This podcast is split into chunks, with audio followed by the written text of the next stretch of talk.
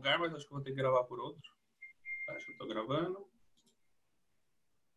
Beleza. Comecei a transmitir. Tranquilo. Bom, rapaziada, é seguinte, tô aqui, vamos começar mais uma, um papo mágico aí, né? É, hoje a gente tem nosso incrível convidado, um cara sensacional que está há muito tempo na mágica, mas ainda assim é muito novo.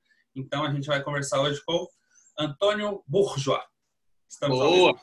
Acertou meu nome. o que é importante. É, é importante. Bom, se apresente aí, Antônio, diga suas, seu nome, tudo mais? Uh, bom, meu nome é Antônio Bourgeois. Eu vou falar Bourgeois para facilitar um pouco. Eu tenho 17 anos e eu estou na mágica há 8 anos.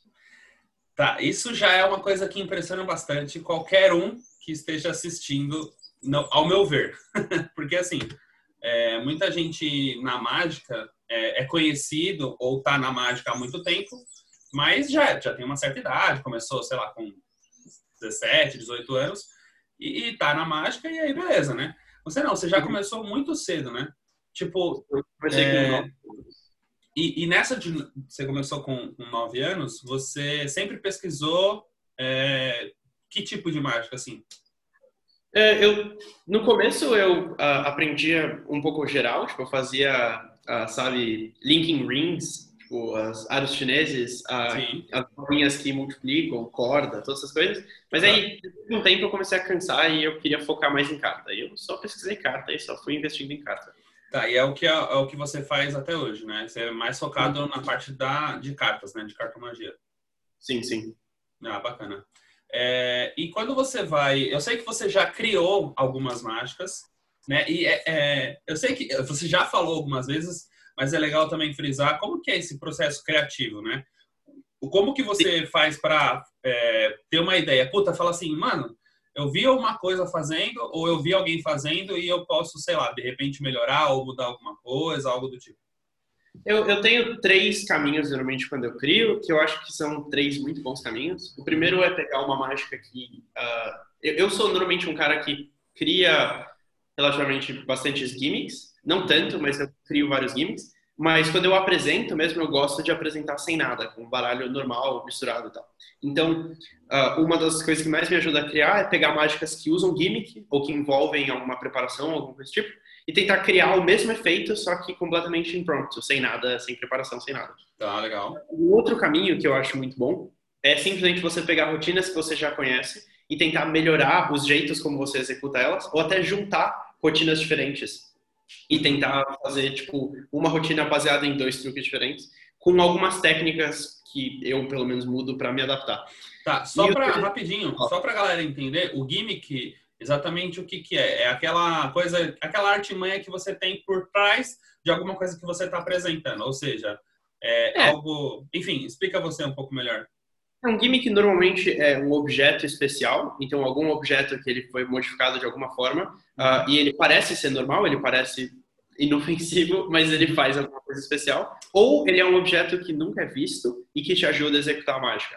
Então, tá, por exemplo, um dedão falso seria um gimmick, uhum. uh, mas um, um, como é que chama? Um rio, aquele negócio que você tem na sua jaqueta que puxa um elástico e aí ah, pega, sei, sei. leva de volta lá para dentro, é um gimmick também. Uhum, entendi. E aí, nesse processo criativo, você tenta fazer com que aquilo que era um gimmick, fazer de uma outra forma para conseguir alcançar uma forma de não usar isso. Sim, sim. E tratando de carta, normalmente eu tento, por exemplo, tem algumas coisas que eu fiz onde eu tentei desenvolver color changes que parecem um flap, só que eles não são flap, é só a habilidade. Uhum. E algumas outras onde mágicas que envolvem duplicadas, ou envolvem, tipo, fita, ou envolvem, sei lá, double backers, double facers, e eu tento fazer sem nada disso. Tá, tá. Isso é interessante. É, é bem, assim, complicado. É, eu, eu, sinceramente, não tenho esse, essa vertente de ter uma ideia e, tipo, criar através daquilo, né? Eu sou um pouco, sou muito é, de, tipo assim, aprender a mágica e tudo mais, mas eu não tenho esse processo criativo para desenvolver. Não sei se é questão de tempo ou habilidade mesmo, né?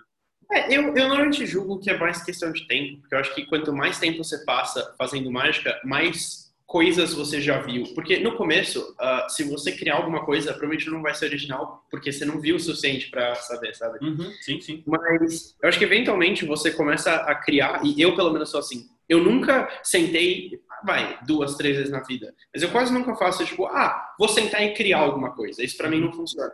Muita gente faz isso, tipo, senta e tem uma sessão assim de criar coisa. Eu uhum. só crio por necessidade. Tipo, eu só crio que eu preciso criar. Se eu não preciso, eu não crio. Então, por isso que eu faço esses tipos de coisa. Tipo, eu pego mágicas que são gimmick e tento fazer sem. Por quê? Por necessidade. Eu não quero ter que carregar comigo o negócio o tempo todo. Então, eu acho um jeito alternativo de fazer para ficar mais prático para mim quando eu estiver indo apresentar. É, e não necessariamente é igual ao que for, foi apresentado, por exemplo. Você pode adaptar para que seja apresentado da maneira que você faz a, a mágica, né? Sim, sim, sim. E normalmente, eu vou tentar fazer uma mágica que tem gimmick impromptu, o meu principal objetivo é manter ou melhorar o efeito. Porque se o efeito for ficar mais fraco ou se a performance for ficar tipo mais suja, sabe? Não, porque às vezes o efeito com gimmick é limpíssimo, você não vê nada. E aí quando você vai fazer sem gimmick tem uns movimentos estranhos, umas coisas suspeitas. Então, se eu for piorar o efeito só para pelo fato de fazer sem gimmick, eu prefiro não apresentar ou apresentar a versão com gimmick. Se eu for uh, tentar fazer uma versão sem gimmick, tem que ser tão bom quanto ou melhor. Tá. E é parte difícil. é, é. Entendi. E você, a hora que você vai fazer as mágicas, você diz que faz é, cartomagia na maioria das vezes, né? E uhum. você tem é, as inspirações que você tem no meio mágico, eu acredito que seja voltado para a área de cartomagia, mas além deles, né, você pode citar a quantidade que você quiser, mas além deles, você tem alguém que não seja do meio de cartomagia que você curte, assim, sei lá, o estilo de apresentação, algo do tipo, ou não? Então, normalmente as pessoas é, que eu idolatro, etc., as pessoas que são meus heróis dentro de mágica, uhum. uh, tendem, eu tendo a apresentar as coisas que eles criam. Então, tipo, eu gosto muito deles porque eu apresento o material que eles criam. Então, eu não sei se eu tenho nenhum, tipo, ídolo que eu não faço nada que ele criou.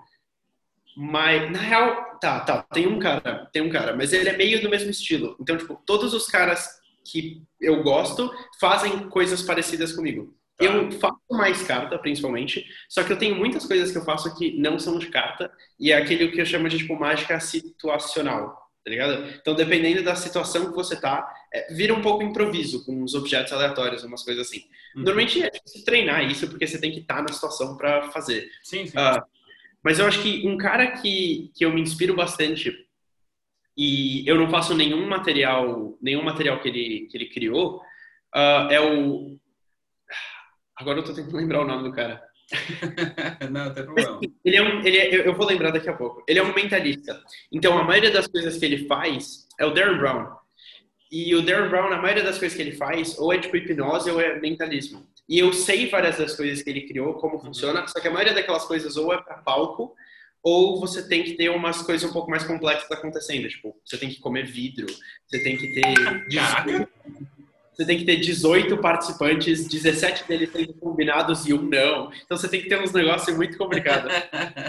Eu amo Darren Brown. Ele, para mim, é inclusive o melhor e maior mentalista de todos os tempos. Só que eu não apresento nada que ele criou, mesmo que ele seja bem o meu ídolo. Tá, entendi.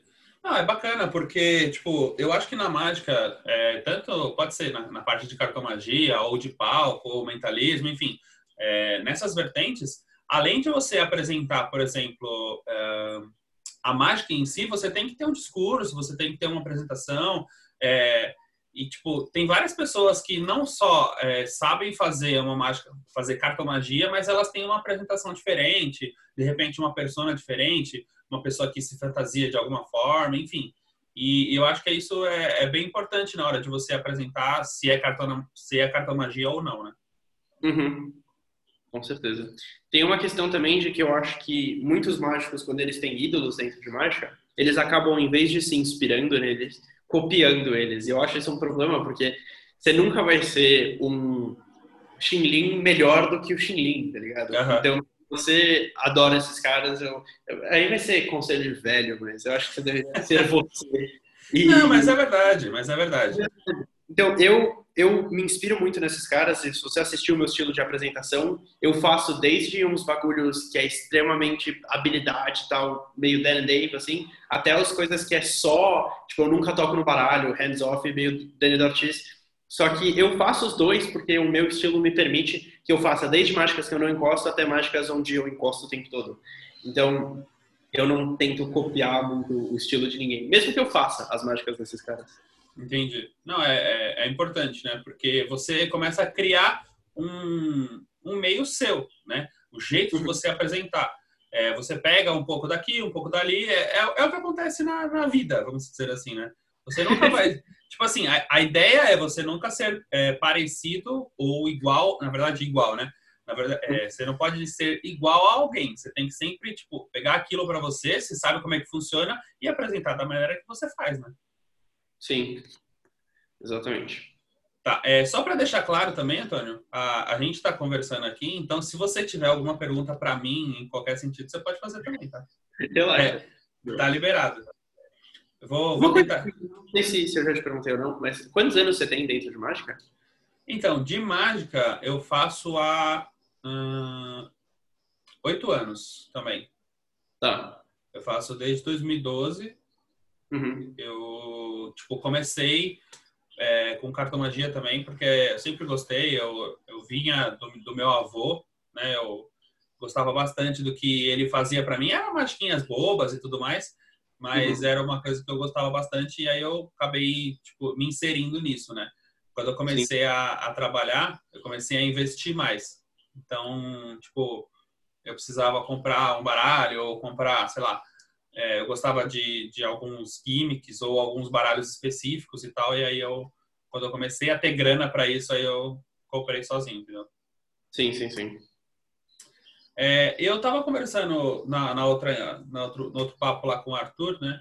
E a gente trocando uma ideia e tudo mais, eu percebi, eu percebi não, né? Eu pensei, poxa, por que que isso acontece aqui no Brasil, né? O mercado mágico, assim, de, de questão de conhecimento, de questão de é, popularidade, vamos dizer assim, ele não é tão popular quanto lá fora, né? O, o que, que você acha disso? Tipo, o que, que precisa para que aqui no Brasil chegue de uma forma que não seja igual, mas seja parecido com o que tem lá fora, né? o principal problema do mercado de mágica no Brasil em relação a lá fora é língua, porque se você, porque a maioria das coisas uh, em mágica tá ou em inglês uh, ou em tipo chinês, mandarim, essas fitas porque foram os lugares onde foi surgindo. Tipo, mágica surgiu, se não me engano, porque os bobos da corte precisavam desenvolver um jeito de, tipo, encantar a realeza. Uh, e, ao mesmo tempo, em outros lugares, tipo, por exemplo, no Egito, assim, a galera fazia uns bagulhos meio... Eu não sei explicar exatamente. Era tipo... Era, era tipo scams. Eu não sei, não sei como é que fala. É um, um, umas coisas de trapaça para você poder, sabe, uh, zoar as coisas. Outra coisa, desculpa interromper aqui bem rápido, eu tô, eu tô respondendo uma mensagem de que o meu áudio não tá saindo muito bom. Eita, peraí. Eu vou colocar um fone aí, talvez melhore. Tá. Então. É, o, o, o Rua, ele mandou mensagem aqui, ele mandou na, no chat da Twitch aqui. Uhum. Peraí. Dá pra, dá pra me ouvir agora? Deixa eu ver lá.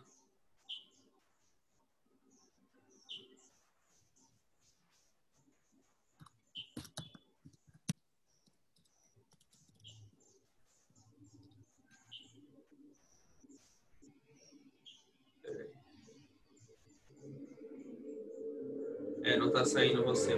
Foi mal, hein? Estranho isso. Você consegue me ouvir? Sim, sim, tô conseguindo te ouvir, sim. Hum.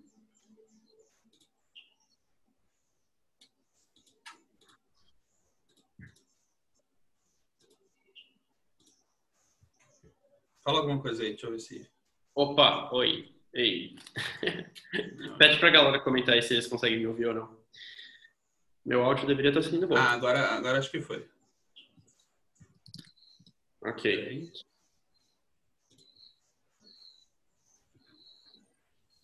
Tá, disseram que estão me ouvindo agora. Tá, beleza. Bom, uh, vou voltar um pouco atrás então da sua pergunta. é, eu acho que o principal problema é língua, porque mágica surgiu uh, quando tipo bobos da corte precisavam encontrar jeitos de entreter reis e essas uhum. coisas. Então eles foram pegando uh, essas meio brincadeiras de certa forma e apresentando como jogos ou às vezes até como coincidências e coisas do tipo para ver se os reis se interessavam tipo nossa caramba como é que ele fez isso e ao mesmo tempo você teve o surgimento de tipo jogos de trapaça, tipo copos e bolas, tem uh, hieroglifos nas pirâmides de umas pessoas fazendo copos e bolas. Caraca, é, tipo, que da hora! É muito antigo. E, e era um jogo e, eventualmente, o método para trapaça poderia ser usado também para entretenimento, como mágica. E foi assim que foi surgindo. Então, tipo, isso aí surgiu e aí, eventualmente, tipo, sei lá, no Egito, na China, nesses lugares, e também tipo na Espanha, na Inglaterra, na França. Então, os mágicos começaram a surgir lá.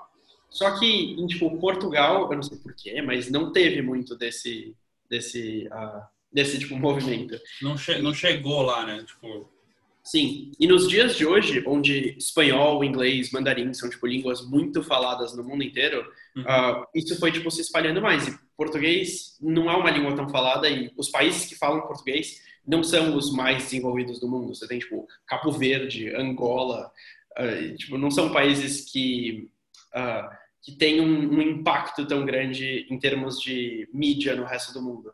Então, tipo, se um show americano de mágica sai, o mundo inteiro fica sabendo. Se um show angolano de mágica sai, ninguém vai ficar sabendo. Entendi. E, e por aí vai. Então, o primeiro jeito de resolver é o Brasil virando meio bilíngue e aprendendo inglês ou aprendendo espanhol, porque dá para você estudar, ou francês, porque dá para você estudar bastante mágica através desses três.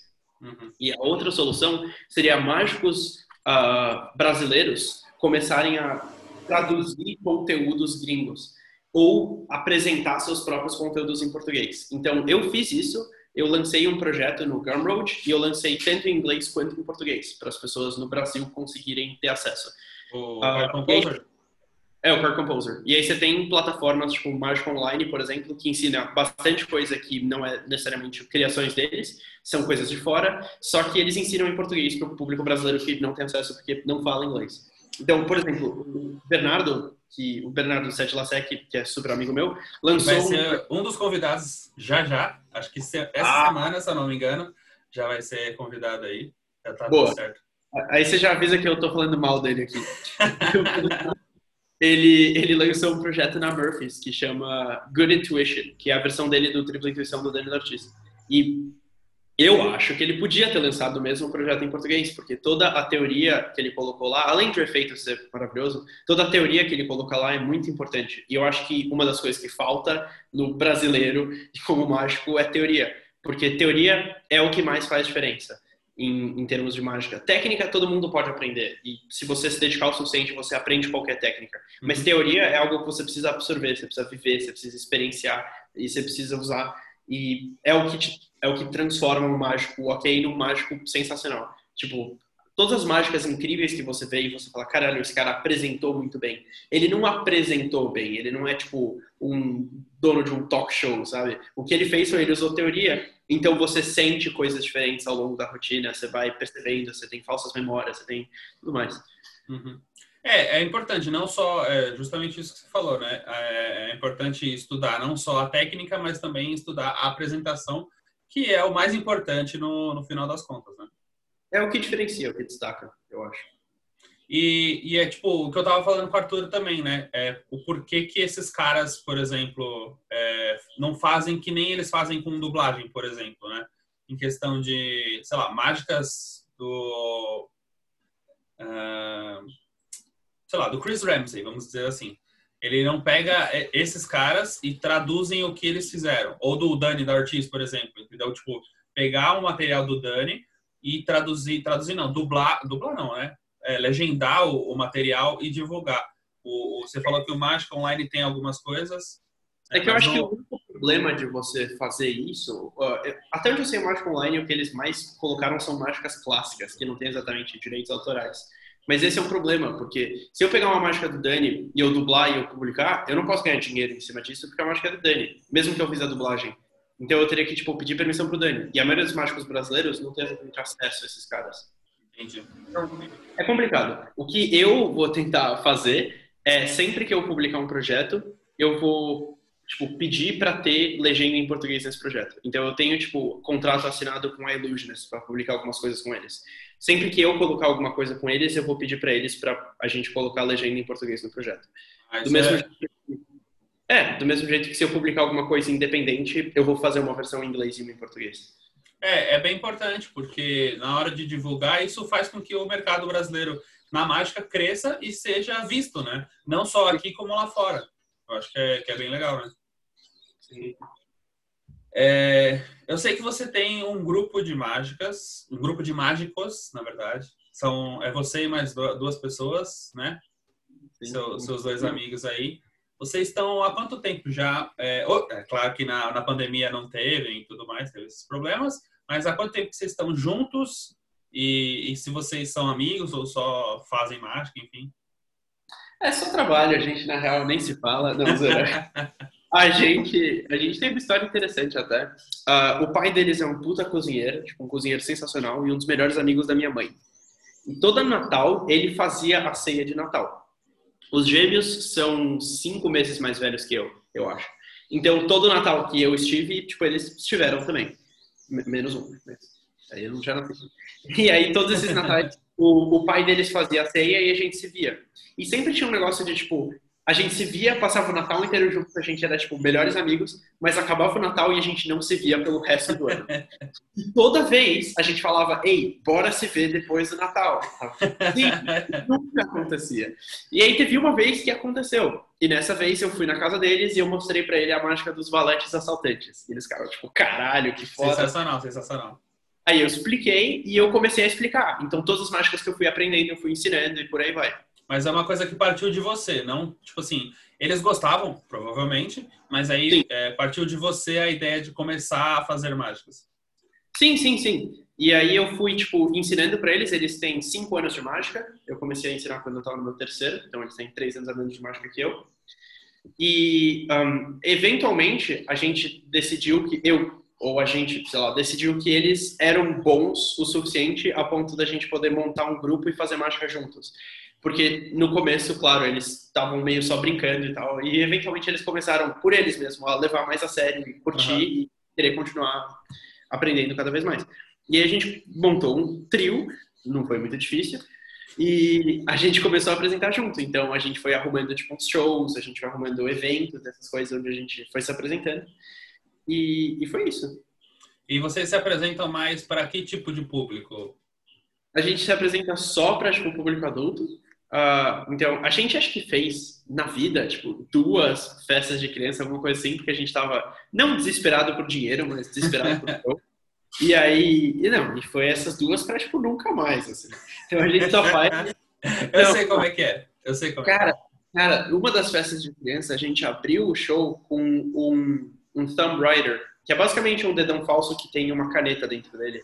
Caramba, e aí ele abriu o show com o, o Lo, é, que é um dos três, estava segurando um papel na mão, e ele virou para a criança e falou, fala qualquer número de 0 a 100. Aí ela falou, ele escreveu, e aí, tipo, lógico, ele, ela achava que ele tinha escrito antes. E aí ele virou o papel e tava escrito o número dela. E todas as crianças, tipo, cagaram, assim, elas estavam tipo, ah, ok. ok, beleza. E aí depois eu peguei o, o, papel dele, era de flash paper. Aí uhum. eu acendi o inteiro, queimei o papel no flash paper, fez uma bolinha de fogo e sumiu. E as crianças, uau, por quê? E eu acredito mágicos de verdade. E eu tava tipo, eu acabei de adivinhar o número que você pensou de 0 a 100. Eu queimei. Isso que é do caralho, mas... Então, tipo, não dá, tá ligado? Não dá. É, é. Eu também acho meio frustrante isso. Tipo assim, é, pelo menos eu, você se apresenta fazendo cartomagia, é, na maioria das vezes, então, tipo assim, as crianças, elas não gostam do, ah, ó, escolhe uma carta e eu vou adivinhar na posição e tudo mais. É, é meio muita coisa para ela pensar. O, a questão da, da apresentação para a criança é, é, mais visual, né, a parada. Sim, sim. E, e, tem uma coisa que é tipo, a criança não entende que se ela fala uma carta e eu tô segurando a carta que ela falou, aquilo é impossível. Ela é, fica, tipo, uma carta e ele tá segurando. Da hora. E? Tipo, como assim da hora, mano? uma, faz aparecer alguma coisa aí. É, tipo, esses dias, inclusive, um casal de amigos do meu pai veio aqui em casa e eles trouxeram uma filha de três anos ele. E aí eu fiquei fazendo umas mágicas para ela. E eu achei interessante que, já que ela não entende, eu pedia para ela falar uma carta e ela falava sempre a mesma. E quando eu abria o, o, o spread e pedia para ela tocar uma, ela sempre tocava de cima. Então, quando o casal de amigos estava indo embora, eu pus o quatro de copas, que foi a carta que ela sempre falava, em cima do baralho. E eu falei, ó, fazer uma mágica para a filha de vocês. Eu abri o baralho e falei, toca qualquer carta. Ela tocou e ela tocou de cima.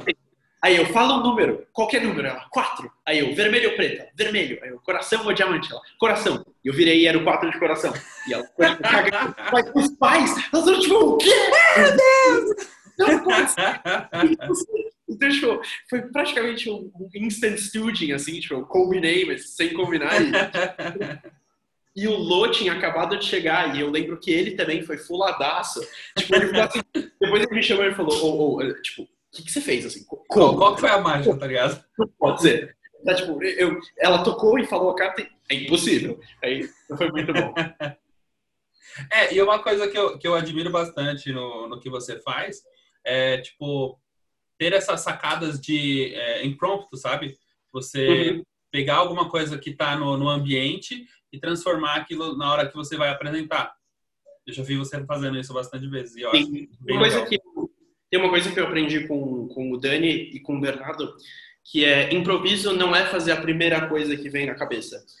Uh, fazer a primeira coisa que vem na cabeça é, um, é uma forma de improviso, mas ah. improviso como técnica são anos de experiência fazendo a primeira coisa que vem na cabeça. E aí você tem armazenado as que funcionam. Uhum. Então, tipo, eu vou dizer assim, modéstia à parte, eu sou relativamente bom em improvisar saídas quando eu erro uma mágica. Porque eu já errei tanta mágica e já tive que improvisar tanta saída que eu sei as saídas boas. Uhum. Tem um exemplo que os gêmeos sempre me lembram, porque foi uma das melhores tipo, improvisadas que eu fiz, assim.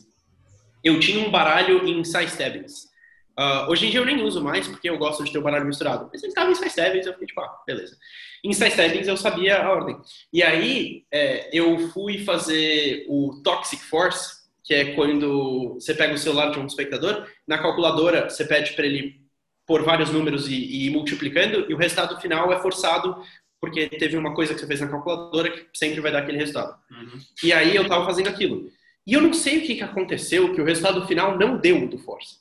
E normalmente quando eu apresento esse efeito, eu peço para os caras pegarem esse resultado final e ligar. Tipo, põe no negócio de telefone e liga. E aí a gente vê quem atende. E aí é o meu celular que toca, o que é impressionante. Uhum. Só que eu não sei o que aconteceu, que não deu o resultado do Force. Então, quando eles estavam digitando o número para ligar, eu vi que não era o meu número. E aí, imediatamente, antes deles ligarem, eu, eu peguei o baralho e, e eu, e eu falei, e eu vi o número que estava lá, eu rápido, tipo, memorizei assim, e eu uhum. fui pedindo para as pessoas falarem para. E eu fui forçando todas as cartas do número. Então, no final, uh, tinha uma pilha de cartas na mesa e eu fui virando uma por uma e era exatamente o número de telefone que eles tinham chegado. Caralho, que da hora. todas. E aí, depois, eu usei um aplicativo do Mark Kirsten que chama Diverter, que te permite ligar para qualquer número que você quiser, independente do que eles digitem. Porque o aplicativo desvia a ligação, então mesmo que eu digite um outro hum. número, ele liga para o número que você programou. Uhum. E aí eu fiz no final, ainda assim, eles ligarem para o meu número. Caralho, tipo, que da hora. Isso, então tudo isso eu improvisei na hora. E aí os gêmeos, até, tipo, quando, eu, quando, quando eles viram que deu errado, eles olharam pra minha cara e eu tava, tipo, calmo, assim. Eu tava frio. Eu tava assim, Porque eu nunca, eu nunca, tipo, demonstro que, mano, fudeu, tá ligado? Mesmo que eu esteja... mas os gêmeos estavam pensando, mano, agora... Agora, agora, agora, agora, agora eu quero ver o que ele vai fazer. E aí eu fui fazendo e eles foram vendo que eu tava improvisando, tal, tal, tal, e eles foram, tipo, nossa, cara... Então, eles sempre me lembram dessa como uma das melhores saídas que eu fiz. E, e é isso, é tipo, eu já fiz mágicas e improvisei tantas vezes, eu já criei mágica por improviso. Uhum. Uh, o Card Composer foi uma criação minha, porque eu errei. Eu tinha errado, o, eu, eu, eu tinha feito um pique de uma carta. Uhum. E, e aí eu fui fazer o Classic Force, só que eu errei o Classic Force, o cara pegou do lado. E a do lado, por acaso, era do mesmo naipe. Aí eu imediatamente fui pelo baralho, achei a do mesmo valor e forcei a do mesmo valor. E aí eu transformei na carta deles porque eu sabia. Tá, entendi. E foi assim que eu criei o Core Composer há quatro anos atrás. E aí, eventualmente, eu desenvolvi, fiz uma rotina inteira a partir disso. Então, tipo, eu, eu já criei mágicas por acidente e tal. Improviso são anos de experiência. De fazer a primeira coisa que vem na cabeça. Uhum. Entendi. Cara, isso é, é realmente sensacional, porque tem que ter uma, uma, um pensamento muito rápido na hora, né? Porque você fala assim, puta, vai dar errado. E aí, o que, que eu faço? E aí, tipo, você tem que ir adaptando as coisas que você faz, né? Por isso tem, tem duas coisas que eu falo, se tem alguns mágicos. Dá pra ouvir isso depois ou só ao vivo? Dá, dá. Ah, então, quem estiver assistindo ao vivo agora ou depois, uh, se vocês nunca ouviram o que eu tô prestes a falar, anota isso porque isso é muito importante. Duas das armas mais tipo, fortes que você tem para usar em mágica é o espectador não saber o que vai acontecer e você saber o que vai acontecer. Uhum. Por quê? Você saber o que vai acontecer, não no sentido de, ah, a mágica vai ser assim, mas no sentido de, tem uma carta na mesa, eu sei qual é. Ele vai virar, eu sei o que vai acontecer. Uhum.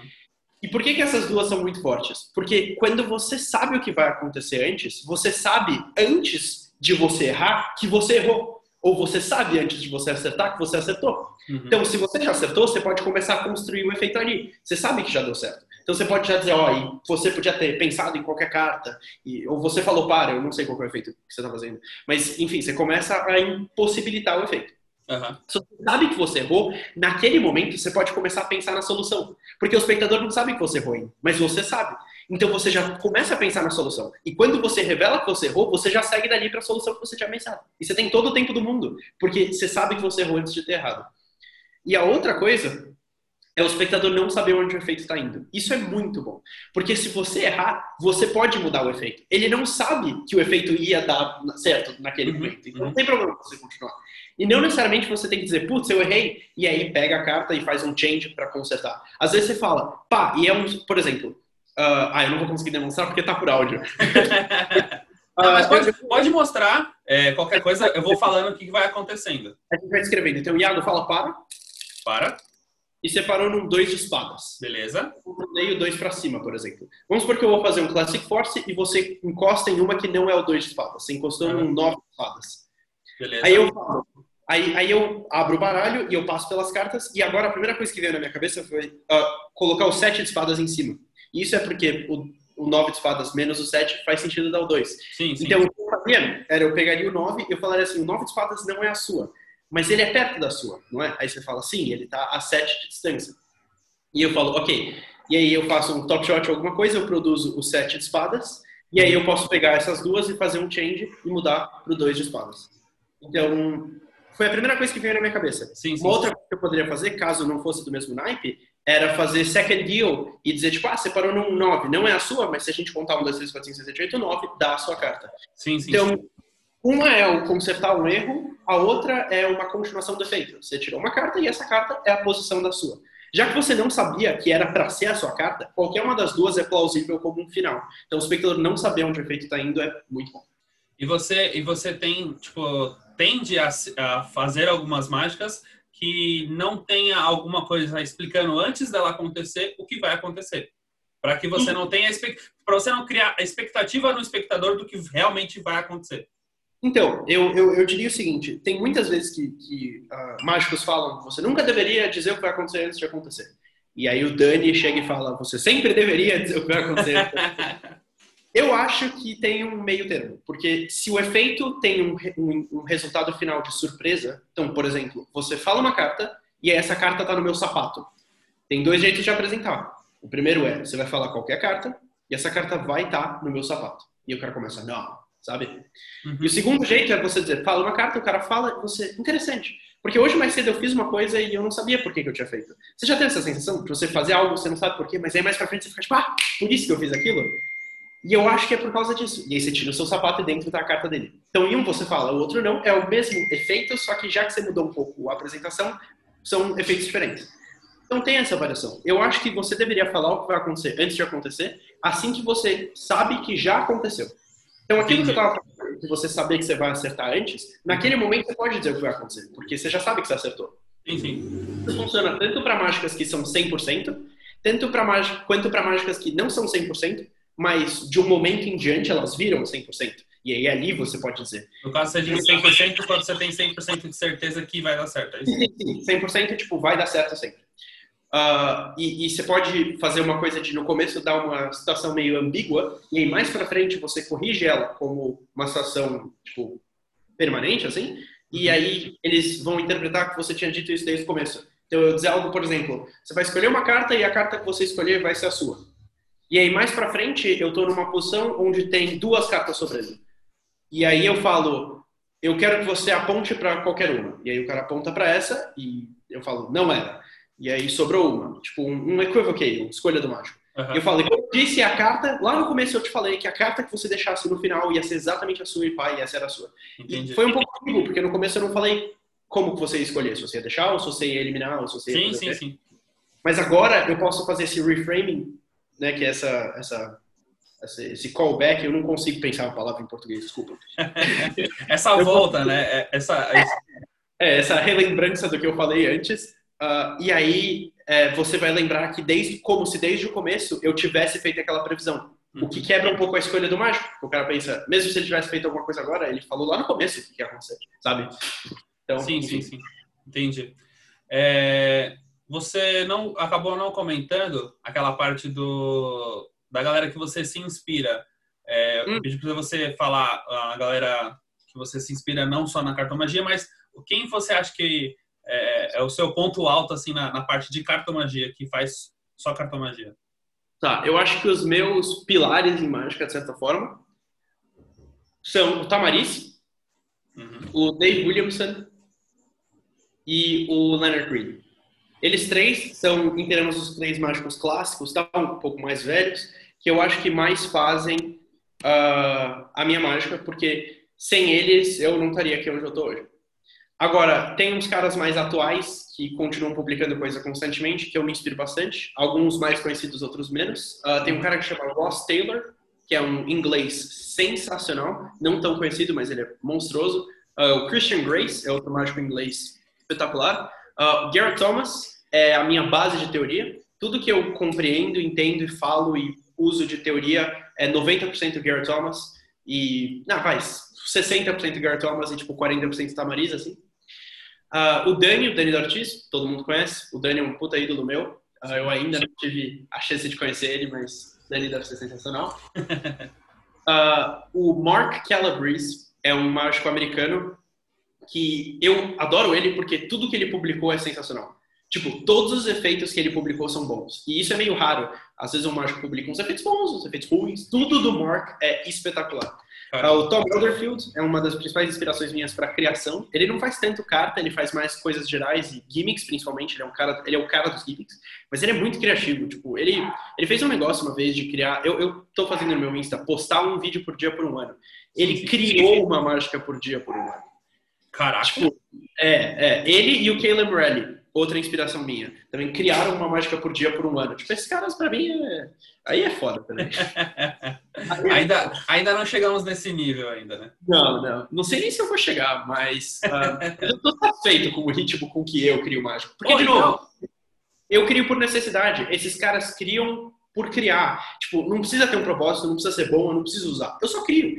E eu tendo a criar coisas que eu vou usar. Eu nunca criei uma mágica que eu. Na real, algumas vezes, eu acho que duas eu criei mágicas que eu não usei, ou que eu não gosto, mas o Lô e o Ale curtiram. Então, tipo, tem uma mágica que eu criei que eu achei ok, e eu mostrei pro Lô, e é uma das mágicas que ele mais apresenta. Entendi. É uma onde você uh, mostra um baralho e você pede para um espectador falar qualquer carta. E aí eu tiro a carta do baralho, eu mostro o resto das cartas, e essa diz eu sabia. Tipo, você escolher essa carta. E todas as outras não, não dizem nada. E quando eu criei o método para isso, eu achei ok e o Lu adorou, então ele usa o tempo todo. Mas normalmente as coisas que eu crio é para eu usar. O Tom e o Caleb queriam coisas só por criar e, tipo, nem usam, sei lá, enfim. Entendi. É, você tem alguma indicação para a galera que está tá acompanhando aí em questão de tanto vídeo quanto livro, sei lá, porque acho que o livro engloba um pouco mais, um pouco de tudo, né? Mas uhum. de, de vídeo mesmo, ou algo do tipo que você indique para a galera que não só está começando, mas está no meio mágico e que você acha que, porra, é, é uma coisa bem importante para quem gosta realmente de mágica, né? Acompanhar. Sim. Ah, Uh, tem alguns livros que eu recomendo e tem alguns DVDs e downloads que eu recomendo. Uh, os livros que eu mais gosto uh, são os livros do Pete Hartland, Card Fiction e In Order to Amaze, dois livros do Pete Hartland que eu amo. Qualquer coisa do Tamariz, qualquer livro do Tamariz é espetacular, tipo, literalmente qualquer livro. Você pegar um livro do Tamariz, você lê dois parágrafos, você vai achar do cara. Pode ser, pode ser os dois parágrafos do índice. Você está lendo o índice. Você já vai Você pode ler o copyright, aquele você com um círculo em volta 2019. Se está no livro do Tamariz, já é espetacular. Então, você, tipo, é, é, o Tamariz é assim. Uh, eu recomendo também de livro, um, tem qualquer coisa do Ross Taylor. O Ross Taylor tem um monte de PDFs. No Gumroad, ele, se você pesquisar Ross Taylor no Gumroad, você vai achar a página dele. Ele vende um monte de PDF e todos são muito bons. Tipo, o PDF dele sobre ACAN tem o que, na minha visão, é o melhor ACAN de todos os tempos. É, o PDF dele sobre Do As I Do tem o que é, na minha visão, o melhor Do As I Do de todos os tempos. Então, tipo, o Ross é, não dá pra... Se você comprar algo do Ross, é bom, com certeza. Entendi. Uh, de downloads, tem três downloads que não são tão conhecidos. Uh, um deles chama uh, Table Sessions, é do Alex Elmsley. Todo mundo sabe quem é o Alex Elmsley, porque todo mundo conhece Elmsley Count. Uhum. Só que a maioria das pessoas não sabe que o Alex Elmsley, na real, é um dos maiores gênios da história da mágica. Tipo, muitos efeitos que você conhece são inspirados em coisas do Elmsley. Por exemplo, uh, você já viu aquela mágica do Paris que chama Nunca Seis? Onde ele mostra sete cartas, ele tira uma e continua sete cartas, ele tira uma e continua hum, sete. Sei, sei, sei. É inspirado numa mágica do Elmsley. Caramba, que da hora. Tem uma mágica do Paul Wilson, onde ele te pede para pensar em um, uma carta de ouros, e aí ele colocou e ele acerta a carta que você está pensando e ela se transforma num as de espadas, que é uma apresentação e tal. É inspirado numa mágica do Elmsley. Um, o Invisible Deck Impromptu, a primeira versão de um Invisible Deck Impromptu é do Alex Elmsley. Inclusive foi republicado uh, sem permissão do Elmsley e outro cara está levando crédito, mas enfim, é do Elmsley. Uh, então assim, tem muita mágica no Table Sessions que eu uso hoje em dia e que são pouco conhecidas e que são tipo incrivelmente fooling. Porque o Walmsley, ele era um matemático. Então, as mágicas que ele cria, às vezes, você não precisa saber matemática, mas o método é um princípio matemático que vai te destruir, assim. É muito, muito, muito bom. Então, Table Sessions do Alex Walmsley. É uma das coisas que eu mais recomendo. Uh, aí tem um outro que chama Implausibilities, do Hudson Taylor. Eu gosto muito desse porque ele mostra quatro ou cinco jeitos de fazer um, um, um ACAN, uma carta no número, uhum. com algumas variações, alguns não são exatamente uma carta no número, e ele mostra um monte de técnica que não serve para fazer essas cartas no número. Ele só tá lá, tipo, ah, se liga nisso. E é uma técnica avançada muito boa. Então, tipo, se você quer aprender umas técnicas difíceis que são úteis nesse download, tem elas, mesmo que não faz o menor sentido. Ele só ensina e é bom, então eu recomendo. Uh, e o terceiro download que eu acho que é espetacular Uh, mas eu acho que esse muita gente já ouviu falar é o Green Magic do Leonard Green.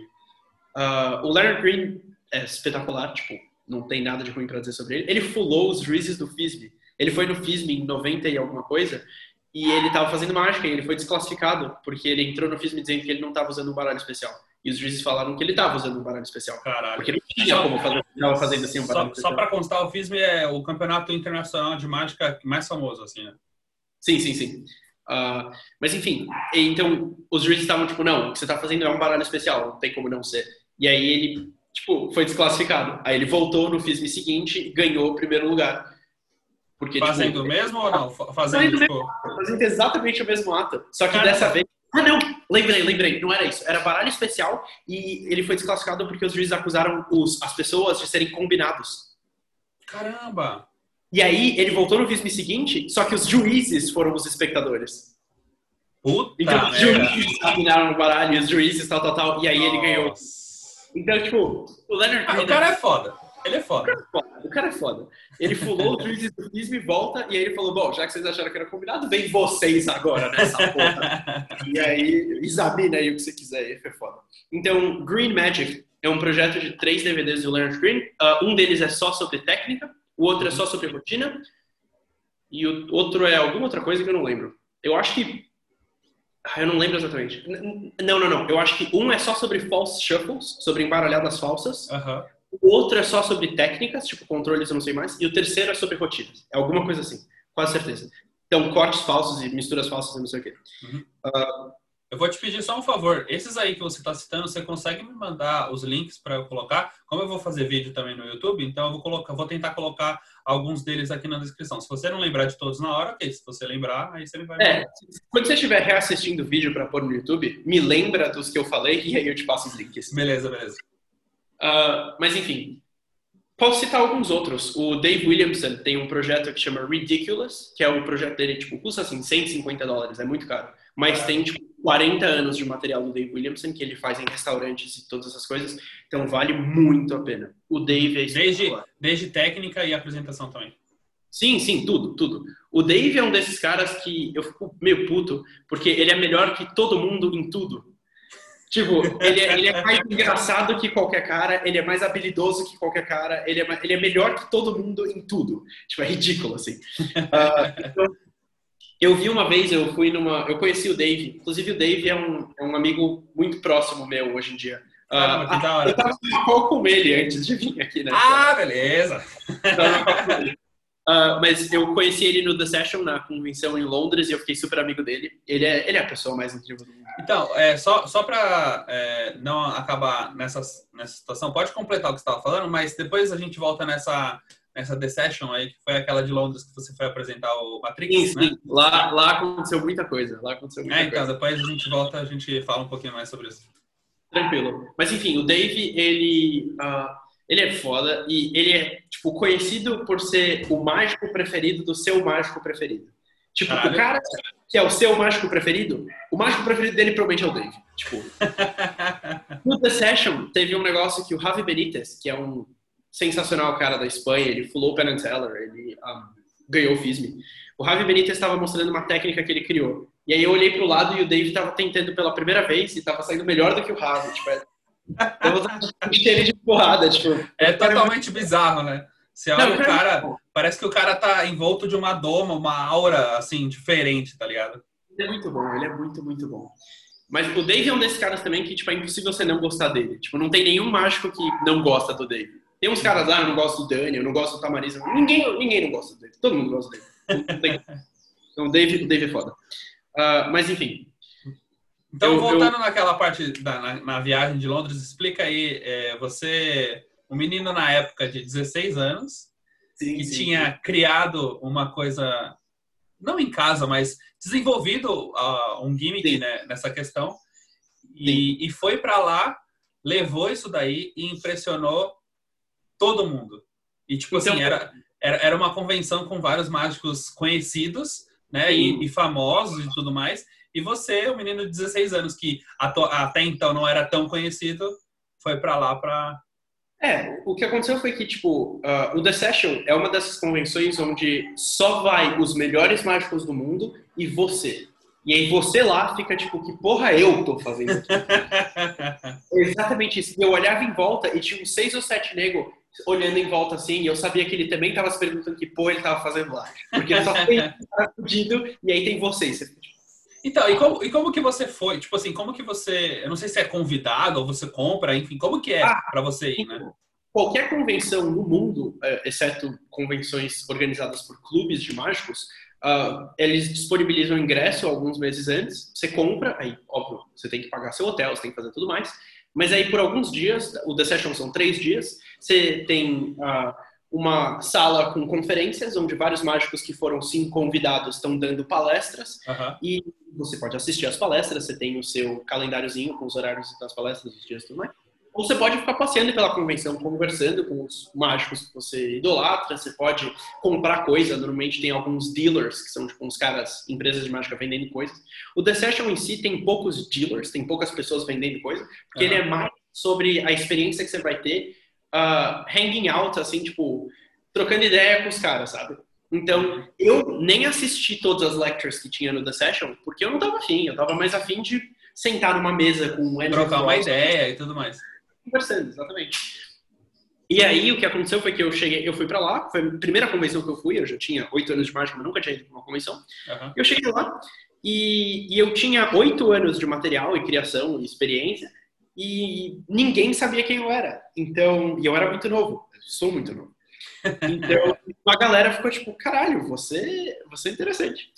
E aí, as coisas que mais fizeram sucesso lá uh, foram os gimmicks que eu criei, porque foi o que tipo chamou a atenção de todo mundo. Eu junto com um amigo meu, o Ednei, a gente criou alguns gimmicks, uh, dois que eu levei para lá, a Matrix e a que a gente chama de carta da moeda. Não é esse o nome, mas é o jeito que a gente O nome é Lava. E, e, a Matrix, que é basicamente uma carta com furos e os furos mexem na carta. E aí, quando eu cheguei lá na convenção, eu comecei a mostrar isso para as pessoas e as pessoas começaram a achar incrível porque ela é muito bem construída, demora horas para fabricar uma delas. Uhum. E vários mágicos quiseram, tipo, conversar comigo e saber o que mais eu tinha. E eu comecei a mostrar as coisas que eu tinha, tipo, impromptu com baralho e aí destruí os caras. Então, Tipo, a Illusionist, a Vanishing Inc., todas essas empresas grandes de mágica estavam tipo, ei, ei, ei, Antônio, eu quero assinar um contrato com você, eu quero que você publique uns negócios pra gente e tudo mais. E... e, e como que você se sentiu, tipo, nessa situação, tá ligado? Eu não sei se você tinha Cara, essa, essa habilidade de, tipo, tipo receber é, empresas que você compra mágica normalmente, falar assim, é. puta, eu quero alguma coisa sua. É, porra, eu acharia sensacional. Então, teve, teve três, três coisinhas diferentes. A primeira delas foi que eu não tava pronto. Tipo, eu não tava pronto. Então, começaram a falar comigo, tipo, em choque, assim. Uh, no, no segundo dia, uh, tinha um grupinho de, tipo, seis ou sete pessoas que ficavam me seguindo. Então, tipo, eu ia nos lugares e eles ficavam vindo atrás, tipo, não fazendo. Eles, não, a gente tá indo com você pra ver o que você tá mostrando pros caras. Eu, tipo, comigo? Olha, tá ligado? Uh, então foi muito foda.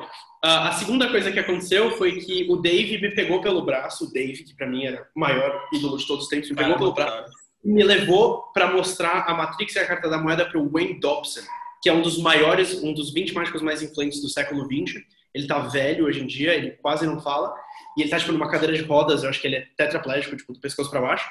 E aí eu sei que tipo, eu, fui, eu fiz a, a, carta da moeda, né? Eu pus a moeda em cima da carta, a moeda atravessou a carta, caiu na mão dele, ele olhou pra moeda, ele olhou pra mim e ele deu um sorriso assim. Eu fiquei tipo, nossa! Wayne Dobson! é muito foda. O Wayne Dobson é muito foda. Ele é tipo dessa escola do Di Vernon, do Ed Marlowe, todos esses caras. Uhum. Ele é muito foda. E a terceira coisa que aconteceu foi nesse grupinho de gente que ficava me seguindo, um deles era um cara que chamava Mark. Mark, pra mim é o Mark. Não sei quem é o Mark, Mark. Ele tinha um crachá com um sobrenome, mas eu não tinha lido, era o Mark. E aí, chegou um momento que o Mark me passa o telefone e fala, o David Blaine quer falar com você. Oi? E aí tá no Face, é, e aí eu, e aí eu, FaceTime com o David Blaine. E aí eu olho pro celular e o David fala, Hey, Antonio. Aí eu, ok, então é, não é falso, é ele mesmo. E quando eu olho no crachá, tá Mark Kirsten. Para quem não sabe, o Mark Kirsten é o maior é, desenvolvedor de aplicativos de mágica do mundo. Ele é o maior e mais importante desenvolvedor de aplicativos de mágica tá, do mundo. que pariu. Wikitest, Earworm, Xeno, Amalgam, uh, Digital Force Track, uh, Decibel. Uh, Meu, tipo, Earworm é muito foda. Wikitest também é maravilhoso. E todo o timeline do Patrick Kuhn, todos esses, todos esses aplicativos ele que desenvolveu. Então, tipo, tá ele é ele é, ele é arrastado. E aí, e eu, já que ele é um desenvolvedor de aplicativo, eu nunca tinha visto o rosto dele. Então eu não tinha reconhecido. Sim, Quando eu olhei pro cara, eu fiquei tipo, caralho, o Mark Curse me seguiu o dia inteiro e eu nem falei, tipo, salve, tá Oi, tá ligado? Tá ligado? e, e, aí eu tava falando com o David Blaine, o David Blaine queria usar a minha carta da moeda no próximo especial dele. Uh, acabou não acontecendo por causa da pandemia e tudo mais, uh, mas eu fiz umas duas ou três calls com o David Blaine depois. Eu tenho o WhatsApp dele, é muito foda. Beleza! O cara, o cara é, é, o que eu, é o que eu, tipo, admiro mais, tipo, no, no que você conseguiu alcançar, tá ligado? É uma, um menino novo, 17 anos, que, tipo assim, tem o um WhatsApp do David Blaine.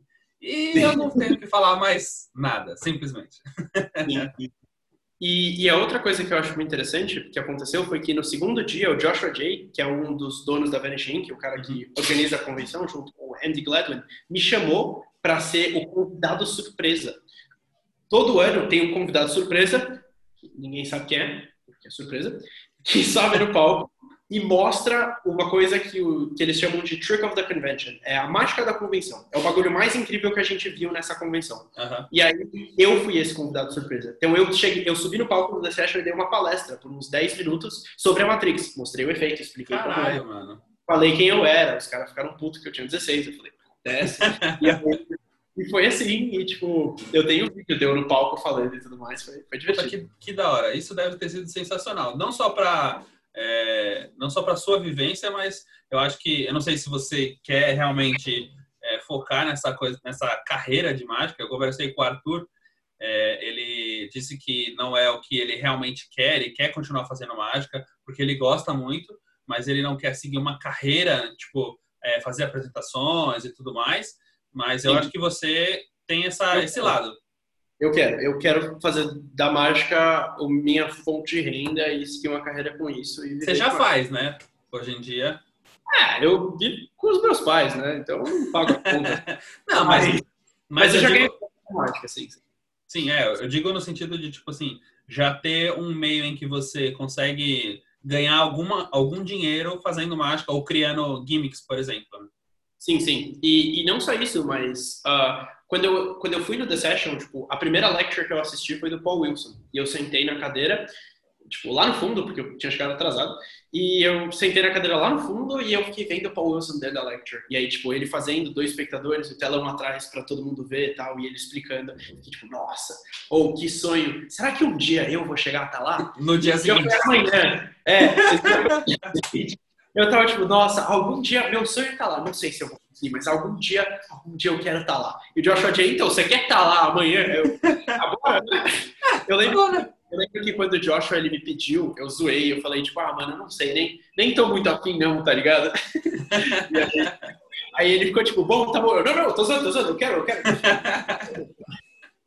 Cara, deve ter sido, assim, incrível mesmo. É, nessa convenção, tipo, o Juan Tamariz ou o Dani, eles estavam também ou não? Eles não estavam. Eu conheci o Tamariz uh, porque eu fui no show dele em Madrid. Isso é uma história interessante também, eu, eu conto daqui a pouquinho. Uhum. Mas o Tamariz e o Dani não estavam. Eles já foram e já deram conferências, mas eles uhum. dessa vez não estavam. Tá. Eu conheci o Tamariz, isso é uma história muito interessante. Eu fui para Madrid uh, ah, para ver o show dele. Tipo, na real eu fui a passeio, mas minha mãe tava tipo, ei, a gente vai viajar para Espanha. Que, que cidade que vocês querem? Eu tava tipo, Madrid, Madrid, Madrid, só pra ver o show. Tava nesse... legal, Madrid é bom. Deixa, deixa, deixa né, bem especificado. Madrid, por favor. Aí a gente foi pra Madrid pra ver o show Tamariz. Eu, pelo menos, fui pra isso. Eles foram pra passear, comer. Fui pra ver o show Tamariz. Exatamente. E aí, colei no show Tamariz.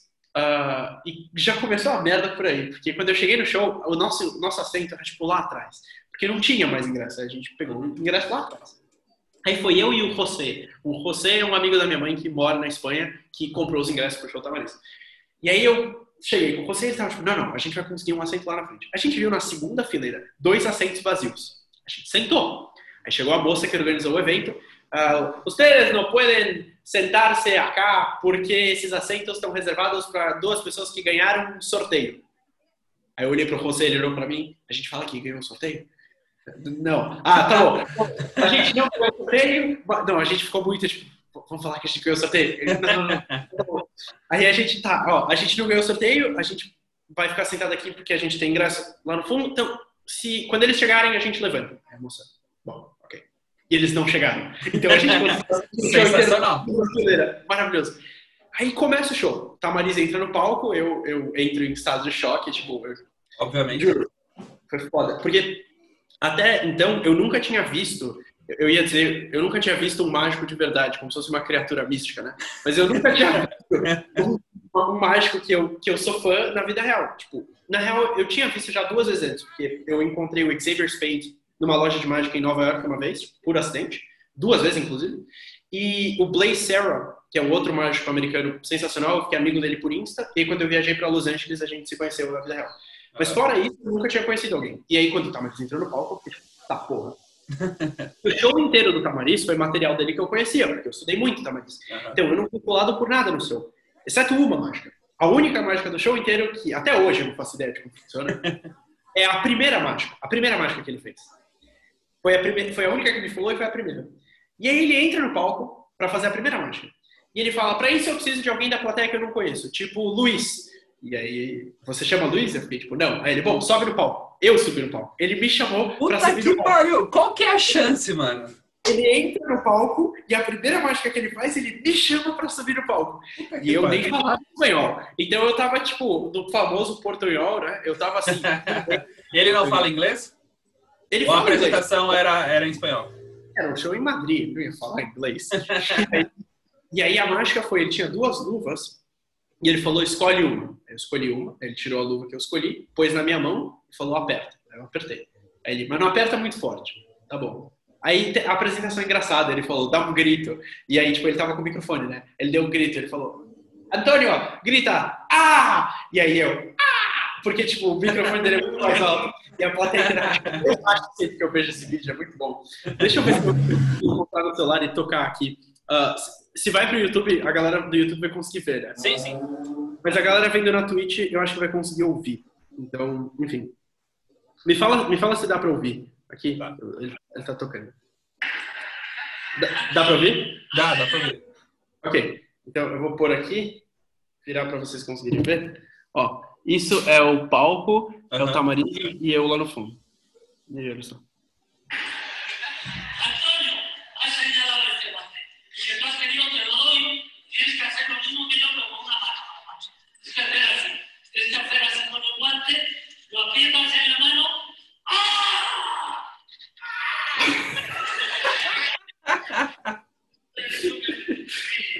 rio quando eu vejo esse momento, é sensacional. sensacional. Mas enfim, aí a performance continua, eu aperto a luva, eu grito, eu não sei o que, ele falou dale, eu falei dale, e aí quando eu abri a mão, a luva era tipo desse tamanho, assim. E, e, e, até hoje eu não faço ideia, ideia de como funciona. A única mágica que me falou no show inteiro. E ele fez comigo. Achei muito foda. não, sensacional. Isso deve, ser, deve ter sido uma experiência, assim, incrível, porque é um, é um cara que, sei lá, a gente acaba achando que é uma pessoa inalcançável, tá ligado? É, é, a gente coloca como, sei lá, às vezes até deuses, né? Porque Sim. a gente acha que nunca vai conseguir, puta, eu nunca vou conseguir, sei lá, do jeito que você falou, conversar com David Blaine. Puta, FaceTime é. com David Blaine, tá ligado? Uma coisa que é real é que todos esses caras, eles são muito mais acessíveis do que músicos ou, ou estrelas do rock, sabe? Porque eles não têm o senso de celebridade. Quando você é tipo a Ariana Grande e você posta um vídeo no YouTube e ele tem 700 milhões de views, é difícil não ter o senso de que todo mundo sabe quem você é. Exatamente. Agora, esses caras, eles publicam um projeto na Murphys e recebem 150 comentários dizendo que curtiram. Tipo, então quando você encontra esses caras, eles são normalmente, mas eles normalmente são humildes, eles são modestos, eles são tipo, pessoas acessíveis. Eles conversam com você, eles compartilham ideias, eles não são estrelas inacessíveis que nem o resto das pessoas. O Copperfield é. Eu, eu fui no show do Copperfield, eu encontrei ele depois, porque eu fui fazer, eu paguei para ter o um meet and greet com o Copperfield. E o Copperfield é, é, tipo, ele é estrela. Tipo, eu tava falando com ele e ele tava tipo, ah, é Dave Copperfield, sabe? que, que conselho que você me dá? Ele tava tipo, você tem que ser o Dave Copperfield. Não era exatamente isso. Claramente ele era estrela, e, enfim. Entendi. A, a Tamariz, quando eu falei, tipo, ah, que conselho que você me dá? Ele tava, tipo, estuda a teoria, sabe, vê as sutilezas tal. O efeito é muito mais do que só o método, todas essas coisas que eu fiquei, tipo, oh meu Deus. Caramba, que da hora. Isso é, isso é bem interessante. É, eu, você disse que ia falar alguma coisa que passou, que foi, o que foi? Eu acho que era do Tamariz que eu ia falar. Né? Ah, não, do, do Tamariz, é verdade. É, você foi, você disse que se apresentou é, na verdade, o, o rapaz que foi lá no FISM, do, como é que é o nome dele? Que enganou. O, o Leonard Green? Isso, o Leonard Green. Ele se apresentou para os juízes, né? E agora, pegando esse gancho, você foi juiz de um torneio que eu participei há, há um tempo atrás, né? Há pouco tempo atrás. Foi em terceiro. Você chegou em segundo ou em terceiro? Terceiro, terceiro. E, e o que, que você achou de ser juiz à distância, mas ainda assim sendo juiz desse torneio, o que, que você achou da galera que participou? O que, que você acha de como foi eu o torneio? eu achei muito bom. Uh, muitas pessoas, e eu não vou citar nomes, muitas pessoas fizeram mágicas que eu fiquei tipo, ah, sério? O cara fez isso? e muita gente me surpreendeu. Eu fiquei tipo, caralho, não sabia que no Brasil tinha uma galera que mandava bem assim. O Alexandre, que foi o cara que chegou em segundo? Em isso, isso, em segundo. Segundo, o Alexandre, tipo, mandou muito bem uh, em algumas rodadas. E, e, e, eu fiquei tipo, caramba, não sabia que tinha uma galera no Brasil que fazia essas coisas de técnica difícil e tal, porque é mais raro. Então, através do torneio, eu fui descobrindo uma galera muito boa no Brasil que eu nem sabia que existia. O Mika, por exemplo, que foi um dos juízes junto comigo. O Mika manda muito bem. Tipo, o Mika é arrastado, assim. Ele é bom pra caralho. E, e, e, tipo, eu fiz alguns calls com ele algumas vezes só pra, tipo, trocar uma ideia. Ele manda muito bem. E eu não sabia que, tipo, ele existia, tá ligado? Pra mim, essa galera que mandava super bem tem lá fora, mas no Brasil é mais raro. Uhum. E essa galera tem, eu acho isso muito legal. E ser juiz de um torneio sempre foi meio não, não vou dizer um sonho meu, mas muito legal. Tipo, eu sempre quis uh, ser juiz de alguma coisa. Uhum. Tipo, ser juiz do FISM uh, não é uma coisa, até onde eu sei, tão difícil. Eu quero algum dia, se eu tiver a oportunidade, ser juiz do FISM, deve ser muito foda. Então, julgar coisas é muito legal. Desde que eu era criança, eu via, tipo, o Fulas, o America's Got Talent e tal. E o que eu mais queria era ser o juiz lá e dizer, tipo, você, é lixo, sai do meu palco! Ou dizer, tipo, você é a coisa mais incrível que eu vi na vida. Sabe o que eu vou fazer? Eu vou fazer isso pá, e aí aperta o botão de ouro e tipo, lá, tipo, é tudo que eu queria. Ou o cara tá fazendo uma performance pá, e você manda o cara pra casa. Tipo, eu acho que deve ser muito foda. Então eu sempre quis ser juiz dessas coisas. Ser juiz do torneio me deu um pouco dessa experiência, achei legal pra caralho. Não, da hora. E você comentou dessa, dessa questão de, dos mágicos serem muito mais acessíveis, e eu percebi isso, porque eu convidando a galera para participar do, do podcast, e tipo assim, é, pessoas que eu conhecia, sabe? E, e que, tipo, para mim era, era alguém que era inalcançável, assim. E eu consegui contato, eles respondem, eles são gente boa, tá ligado? É, agora, um que me impressionou realmente, que eu fiquei muito feliz de ter conhecido, foi o Ben, que foi aí na sua casa. Que, tipo assim, a gente tava lá, o que, que acontece, galera? É, de vez em quando a gente se reúne, né? É, todo mundo é, bem controlado e tudo mais. E a gente se reúne para para interagir, mágicos aqui, é, amigos, a gente se reúne e tudo mais. Aí, beleza, eu tô lá conversando com o Antônio, tá lá o Arthur, uma galera que eu conheço, tal, não sei o quê. Aí, de repente, o, o Antônio fala assim, então, o, o, Ben, ele tá chegando aí. Aí eu falei, quê? Porque, tipo assim, é, é um cara que eu gosto muito, tá ligado?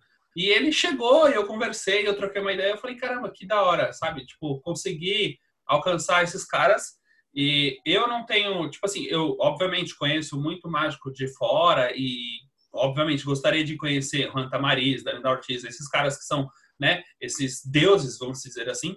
Mas, poxa, a chegar a alcançar um nível de conhecer o Ben Ludmer, para mim já, já é, tipo assim, muito impressionante, sabe? Uhum. E tem uma coisa que é, tipo, esses caras, se você manda um direct, eles respondem. Exato, foi o que eu fiz com o Bernardo, por exemplo você mandar um direct pro Justin Bieber, ele não te responde. Se você mandar um direct, é que o Tamariz não tem Insta, mas se você mandar um direct pro Dani, ele te responde. Ele fala, salve. Você, tipo, caralho, Dani da X. Exatamente. E, tipo, é, é uma coisa que eu vejo que, infelizmente, aqui no Brasil, ainda não é tão popular. Né? Você, você disse que foi, por exemplo, num show do Tamariz. Ninguém vai uhum. num show do, sei lá, do, de um cara, sei lá, famoso assim, Ninguém, não tem um show do. Vai, um cara, um cara conhecido, Isao Mamura. Não tem um show assim, puta, vou ali na esquina, ou vou numa casa de shows que é de mágica. E o que eu acho que deveria estar se popularizando, né? Na Espanha, na Alemanha, tem centenas de teatros de mágica. São teatros onde você só assiste mágica. Do mesmo jeito que tem tipo, clubes de comédia, tem teatros para isso, tem teatros de mágica. E eu acho que isso devia ser mais popular no Brasil, com certeza. Mas o problema é que mágica no Brasil é vista muito como um negócio de festinha de criança ou TV. É. E no resto do mundo, a galera começou a aceitar a mágica em redes sociais, tipo Insta, ou mágica Street Magic, principalmente com David Blaine. Então, isso ainda está começando no Brasil, sabe? E o Tamariz na Espanha, ele é muito conhecido. Tipo, ele é uma celebridade na Espanha, porque ele foi na TV e tal. Todo mundo na Espanha sabe quem é o Juan Tamariz. Ninguém sabe que ele é o melhor mágico do mundo, mas eles sabem que ele é foda. Então, no show do Tamariz, a maioria das pessoas lá eram leigos, o que é muito incrível, porque eu tenho certeza que se o Danny fizesse um show, a maioria das pessoas lá eram mágicas. Mas o Tamariz fazendo show, todo mundo lá era leigo. Então ele fazia uns negócios com mnemônica e tal, a galera, tipo, mano, não faço ideia do que ele fez. Eu acho, eu acho muito da hora. Eu acho que deveria. É, é, que nem você falou, provavelmente deve estar começando nessa linha, né? O, eu estava conversando, trocando uma ideia um pouco com o Bernardo, e ele comentou que ele quer começar a fazer algumas calls, né? Por enquanto, para tipo, chamar um público maior para ver apresentações e tudo mais, que eu uhum. acho que é bem importante. Eu espero realmente que daqui a um tempo, sei lá, 10 ou 20, 15 anos, é, seja mais popular isso, né? Essas casas de shows que apresentam mágicas, né? Sim, mas tem uma coisa também de que mágica ela é meio nova, em termos de... Tipo, o David Blaine é dos anos 2000, né? 2000 e pouco, 5, uhum. 6. E o David Blaine foi quem começou Street Magic, né? Então, é muito recente. Aí você tem, tipo, mágica virtual, assim, por Zoom, que é de meses atrás para cá, né? Que começou agora por causa da pandemia, mas já é um negócio comum, já tem... Eu vou num show de mágica online hoje à noite, inclusive. Sabe o Justin Goodman, do Magic for Humans? Como? O Justin Willman, do Magic for Humans, que tá no Netflix. Não conheço. Tem, um, tem, um, tem uma série de mágica no Netflix que chama Magic for Humans. Inclusive, se alguém aqui não conhece, vai assistir. É muito bom, é sensacional, é, é, é Tem na Netflix? Tem na Netflix, tem acho que duas temporadas, ou três. Acho que tem duas. Ou três, eu não sei. Uh, mas é muito, muito bom. Tipo, vai assistir, é espetacular. E ele fez um Magic for Humans Online, que é um show baseado na série e tal. E hoje vai ter o Magic for Humans Online especial Halloween. Caramba, eu fui da hora. online e eu vou no hoje porque, sei lá, acho que vai ser da hora. O online Caramba. foi muito bom. Isso é, isso é muito interessante, né? E, e ele tem negócios. Uh, desculpa interromper. Ele não, tem não, uns negócios que ele faz, tipo, é, ele faz. Primeiro que ele tem uns consultores muito bons, então as mágicas que ele faz são espetaculares. Mas ele faz uns negócios, tipo, testes que eu acho muito louco. Tipo, ele convence uma pessoa de que ela tá invisível. E ele faz assim? isso. É, ele pega, basicamente, ele tem. O, o, jeito como isso funciona é tipo, ele tem uma arquibancada cheia de pessoas, tipo num parque, sabe? Uhum. E aí duas cadeiras. Aí todo mundo na arquibancada é combinado, menos um cara. Ele chama um dos caras combinados e o cara que não é para sentar na cadeira. Aí ele põe o cara não combinado, o cara combinado na cadeira, passa um pano e o cara some. Do mesmo jeito que, é, é, que eu não sei como funciona, mas é com aquelas ilusões que, sabe, a galera faz em palco, uhum, só assistente, é meio isso. E o cara que não é combinado fica tipo, caralho, essa pessoa subiu. Aí ele, agora você, pum! Só que o cara não sobe. Mas todo mundo na plateia reage. Então esse cara começa a... E aí ele começa a, tipo, interagir com as pessoas e as pessoas ficam assim, porque, tipo, elas estão fingindo. Então ele convence que ele fica invisível. É muito foda. É muito foda. Caramba, que ele da hora. Ele convenceu uma criança de que ela fez a plateia subir. Porque ele falou para a criança, ó, oh, a gente vai fazer uma mágica com você, eu quero que você vá buscar uns objetos. Busca um rolo de papel higiênico, uma caneta e uma bola de ping-pong. Aí ele põe a criança no waiting room do Zoom, sabe? Quando ela tem que buscar. Uhum. E ele fala, ó, oh, a gente vai convencer ela de que ela vai sumir. Então dá um passo para fora da câmera. Aí todo mundo faz isso aqui. E aí uhum. ele tira um screenshot quando não tem ninguém na câmera. Uhum. E aí depois ele mostra pra criança todo mundo e ele pede pra criança instalar os dedos, não sei o que, e ele muda pro screenshot pra não ter ninguém, que ela acha que todo mundo subiu. E depois volta. É muito Caramba, foda. que da hora. Então, tipo, isso é um exemplo. No show dele ele faz muita coisa. E no, no na série na Netflix é espetacular, tipo. É muito bom, é muito, muito é, bom. Nesses shows que ele está fazendo, ele, tem, ele tá voltado mais pra internet, então ele adapta ao que ele pode fazer ali, é isso? Sim, sim, sim, completamente. É tudo mágica virtual e vários dos métodos, inclusive, são virtuais. Alguns não, tipo, teve uma coisa que ele fez onde ele pede para alguém inverter uma carta no baralho, e ele fala que ele fez mesmo. Aí passa e tem um ao contrário, no dele também, porque é um invisible deck. Mas, uh, mas enfim, a maioria das mágicas são virtuais. Caramba, que da hora. Isso é, é uma boa jogada de como que é, a pandemia, nesse caso, a, acabou fazendo com que atisse a criatividade da galera, né? Sim, com certeza. Com certeza. É, agora, uma pergunta interessante que, de repente, não sei a sua opinião sobre isso. Né? É, o que, que você acha do, do Mr. M? Em questão de o como que ele... É, o que, que você acha? Você acha que ele é um cara que foi foda por ter revelado os truques? Enfim, o que, que você acha dele? Um, eu não tenho muito opinião, para ser sincero, uh, mas do que eu conheço, eu acho que ele inspirou muita gente a começar na mágica, que é bom. E, ao mesmo tempo, ele não revelou nada de outros mágicos. Tipo, até onde eu sei, todas as mágicas que ele revelou eram criação dele ou coisas que, tipo, ninguém mais fazia. Uhum. Então, ninguém... Ele fala, tipo, acho que ficou conhecido tipo, como que ele destruiu carreiras de mágicos, porque ele revelou os truques. É. Quando, na real, ninguém perdeu a carreira por causa disso, porque ele não revelou a mágica de ninguém. Tipo, ninguém ele usa revelou as mágicas, as mágicas dele. Ele revelou as mágicas dele ou mágicas que ninguém usa. Então, não mudou porra nenhuma. então, foi um jogo de, de marketing muito bom.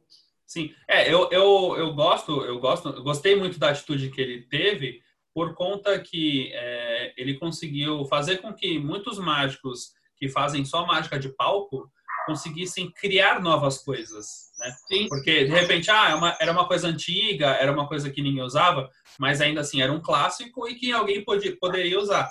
Mas ele Sim. fez com que essas pessoas começassem a, a, inovar no mundo da mágica, né? Sim. Uma outra coisa que eu, que eu acho é que, tipo, o Mr. M ele tem uma, uma qualidade que é ter popularizado mágica no Brasil. Então, muita gente no Brasil sabe de mágica por causa dele e sabe de mágicas boas, não é festa de criança. Uhum. E eu acho isso muito bom. Eu acho isso muito, muito bom. E Mas... Esse... Pode falar, pode falar. Não, eu ia dizer que muita gente, ah, ele é um cuzão, esse cara é um... Eu não acho. o Penn Teller, tão famosos Penn Teller, uh, fizeram a carreira deles por revelar muita mágica também. Só que todas as mágicas que eles revelaram eram criações deles. Entendi. Então, entendi.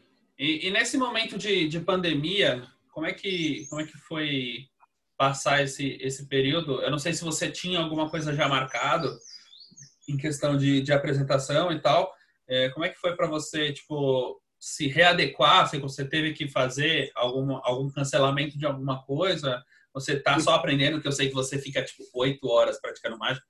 E então, tipo, o que que você, como é que foi esse, esse momento de pandemia para você? Uh, no final, muita coisa não. Tipo, eu, eu, eu no começo estava me sentindo um pouco mal porque eu não estava criando tanto quanto eu acho que eu poderia. Mas no fundo, o que aconteceu foi que o meu ritmo de criação não mudou. Eu só tive mais tempo livre. Então eu achava que eu estava criando menos, quando na real eu estava criando igual. Eu só tinha mais tempo livre. Entendi. Então, tipo, foi... uh, eu tinha alguns shows marcados que acabaram sendo cancelados. Uh, Scorial, que é a convenção que o Tamariz organiza eu fui convidado e eu não pude ir porque não teve. É, é, é, aquela convenção que o público é meio seleto, assim, tipo, você é, é chamado. Todo mundo, vai, todo mundo que vai é só a convite e só vai, tipo, os melhores mágicos do mundo. É tipo, só vai quem o Tamariz convida. Então. Entendi. É só os caras pica. E aí, é três dias na casa do Tamariz. E, Caralho, e eu, isso é foda. É muito foda. E eu fui convidado porque quando eu tava no show dele, no final do show eu fui conversar com ele. E a gente tava conversando e tal, e ele falou, quer saber? Vem pra Escorial. Eu, vou. Porra, tranquilíssimo aqui, ó. De boa. Cara, eu tava, tava, nem esperando você chamar, não, imagina. Imagina. uh, mas não teve esse ano, vai ter ano que vem. Aí eu vou junto com o Bernardo, porque o Bernardo sempre vai e eu vou junto com ele ano que vem. É, eu, eu vi ele comentando em um podcast que ele participou, que é. ele realmente foi convidado e tudo mais. Foi, achei, achei bem interessante isso. Sim. E aí, a outra coisa da pandemia é que eu comecei a criar mágicas virtuais. Métodos que só funcionam por Zoom ou que funcionam melhor por Zoom do que na vida real. Uhum. Uh, por ligação de vídeo no geral. Então, tem muitas mágicas que eu criei, inclusive, isso é uma coisa meio secreta ainda, mas eu tô para lançar um projeto com uma empresa de mágica não tão conhecida uhum. uh, sobre. Eu não vou falar exatamente, mas sobre um conceito que eu adaptei para o Zoom e que te permite fazer, tipo, milagres por Zoom. Coisas do tipo, você mostra um baralho, você pede para um espectador falar uma carta, você tira a carta que ele falou e ela é a única vermelha num baralho azul. Caralho. Uh, sem uh, nenhum gimmick. Tudo completamente Adaptado para o Zoom. Adaptado para o Zoom. Então você vai poder aprender e fazer imediatamente depois. Caramba, que da hora. Eu criei várias coisas. Tipo, você mistura um baralho, você mostra ele misturado, quando você estala os dedos, ele fica em ordem sem gimmick nenhum. Então, tipo, dá pra fazer um monte de coisa. Isso é um conceito que eu adaptei pro Zoom e eu fulo todos os mágicos para quem eu mostro quando eu mostro, porque é diferente das outras coisas. E eu vou estar tá publicando um projeto com algumas das ideias, incluindo lá dentro um, um A-Can virtual, onde o baralho está aberto na mesa eu não encosto. Você fala uma carta, fala um número e eu conto as cartas, tipo, vou passando com o dedo, assim, sabe? Uhum. Aberto na mesa, você fala uma carta, fala um número, eu passo e a carta tá no número. Puta é um weekend. Aí é foda. Então, então, tem várias coisas que, que eu criei para virtual que eu vou estar tá publicando pra galera aí que gosta de fazer mágica por vídeo estar se aproveitando. É, pra quem diz que a pandemia só, te, só trouxe coisa ruim, tá vendo? Pra mim foi bom, eu gostei. E você comentou do, do Penn Teller, né? E vamos, vamos tentar entrar mais ou menos nesse, nesse, nessas informações. Mas, ó, tô vendo aqui no meu ponto que, segundo informações, Antônio Bourgeois tem a possibilidade de ir no Fulas? Sim, eu, uh, eu tenho alguns amigos que foram no Fulas. Uh, alguns deles que foram, mas eu não posso falar que foram, porque não está divulgado ainda. Uhum. Uh, e alguns que foram, você já viu o vídeo, tipo, o Blaze Sarah foi semana passada, quer dizer, foi faz tempo, mas saiu o vídeo semana passada dele no Fulas. E o Andre foi no Fulas três vezes e falou o Penn Teller três vezes, por aí vai. E esses caras são amigos meus. Uh, e aí eu tava pensando, cara, eu vou no Fulas, deve ser do caralho. E aí o Andre me passou todas as informações de como que eu mando o e-mail para eles e tal. Aí eu mandei o um e-mail com uma performance minha e eu tô esperando eles responderem. E aparentemente eles demoram pra caralho pra responder. o Roger falou: se você tá esperando a resposta, assim não espera. Senta aí um dia vai chegar, porque eles demoram. Imagina a quantidade de gente que manda, sabe? Eu tenho duas mágicas que eu quero fazer lá. Uh, a primeira que eu mandei, eu não acho que vai fular, mas eu não tô indo pra fular. Eu tô indo pra, tipo, fazer o meu nome, sabe? Uhum. Falar, nossa, isso é foda. Não fulou, gente, mas é foda. e, aí eu, e aí os caras vão falar, nossa, sei que foi no Fulas, foi incrível. Mas foi incrível. E, e tem uma outra que é pra destruir, é pra fular. Então, se eu for chamado e fular ou não, quando eu voltar, porque depois de ir voltar é muito mais fácil, eu, eu faço essa segunda para fular. Se eu nem for chamado, aí eu vou tentar entrar com a segunda direto. E aí, enfim. Entendi. Mas os motivos porque eu acho que eu tenho chance de ser aceito é porque eu, vou, eu sou brasileiro. Eu vou ser o segundo brasileiro a ter ido no Fulas. Até agora só foi um cara. Uh, eu sou jovem. Se eu fular eles, eu vou ser o cara mais novo a ter fulado. O que Caralho. é bom, tipo, propaganda, sabe? Sim, sim, sim. Porque no vídeo de introdução eu vou dizer, cara, se eu fular, eu vou ser o cara mais novo a ser fulado. E aí provavelmente o título do vídeo vai ser, será que ele é o mais novo a fular? Pera sabe? Só uma assim. Boa propaganda. Uh, e o terceiro motivo é porque a minha apresentação tem uma coisa que eu. Ela é bem tipo atraente para a câmera, porque é um monte de mágica visual, uhum. só que sem gimmick. E eu vou falar disso. Eu vou falar de como, quando você usa gimmicks, muitas vezes você leva o crédito por algo que o bagulho fez sozinho. Mesmo que você tenha construído aquilo, ele fez tudo sozinho e você levou o crédito. Sim, sim. Se eu for falar o Penn Teller, eu quero eu levar o crédito. Então tudo que eu vou fazer aqui é completamente sem gimmick. Só que tudo parece com gimmick, porque não tem como você fazer sem gimmick. Não usa. acho que seria legal. E aí é por aí. Que, que foda. Isso é, isso é bem interessante. Eu espero que, que dê certo. Torço eu muito também. por você lá. Mas, e, e, quando, e quando tiver a possibilidade, se tiver alguma resposta, você vai divulgar isso ou não? Então, quando eu souber se eu entrei ou não, uh, eu não sei se eu vou. Se eu posso, posso dizer que eu entrei. falar, entendi. É. Uh, eu claramente, eu, obviamente vou poder dizer se eu não entrei. Então, você não ouvir eu dizer que eu não entrei, são boas coisas. tipo, até assim, julho do ano que vem, uh, eu não tiver dito que eu não fui aceito. Sim. Já. Uh, e, e, tipo, provavelmente alguns dos meus amigos mais próximos, tipo, em uma das nossas, das nossas a sessão que a gente organiza, uhum. eu, vou, eu, vou, contar pra vocês que eu vou no Fulas, tá ligado? E pedir pra vocês no Fulas. Então, uh, só não posso falar, tipo, num podcast ou alguma coisa assim, porque tem essas coisas. Entendi. Não, é, é que bom, cara. Eu, eu fico muito feliz, assim, de ver que tem um, um brasileiro, né, que tá popularizando a mágica brasileira lá fora, porque é muito importante. Para que, tipo assim, eu sei que o nosso país está horrível, eu sei que a situação não tá boa em questão de hum. muita coisa, mas assim, ver que algum brasileiro tá levando isso para fora é, é, sensacional, porque é, começa a ter mídia para cá, para o Brasil, de coisas boas, né? Sim, com certeza. Cara, é, tá próximo de acabar aqui a, a, nossa conversa, né? Você tem alguma pergunta que ficou aí, que passou e que seria que ou algum, alguma coisa que você queira comentar? Um, não sei, não sei se tem, se tem alguma coisa. Não, acho que, acho que não. Então, o que, que você achou de, de participar? É, ah, uma coisa que antes de, de eu acabar, você hum. pensou em alguma coisa para apresentar aqui? Ou... Pensei. Pensou? Pensei em uma para fazer, sim. Eu vou fazer essa parte com você e com todo mundo ouvindo. Beleza. Então, todo mundo ouvindo, pega um baralho. Uh, se não tá ao vivo, pausa, pega um baralho e volta. Se tá ao vivo, corre lá, porque gente já começa. E... Tá, Mas se vocês são mágicos, vocês deveriam ter um baralho por perto. E Iago, pega aí um baralho você. Espera aí, me dá só um minuto. Vai lá, leva o seu tempo. E já respondendo essa outra pergunta, eu achei muito foda participar desse podcast. Tipo, eu adorei. Eu achei muito, muito da hora. Inclusive, se você quiser uh, me chamar de volta para fazer uma parte 2, alguma coisa assim, eu toparia voltar, porque eu achei muito legal. O que, que foi? Desculpa.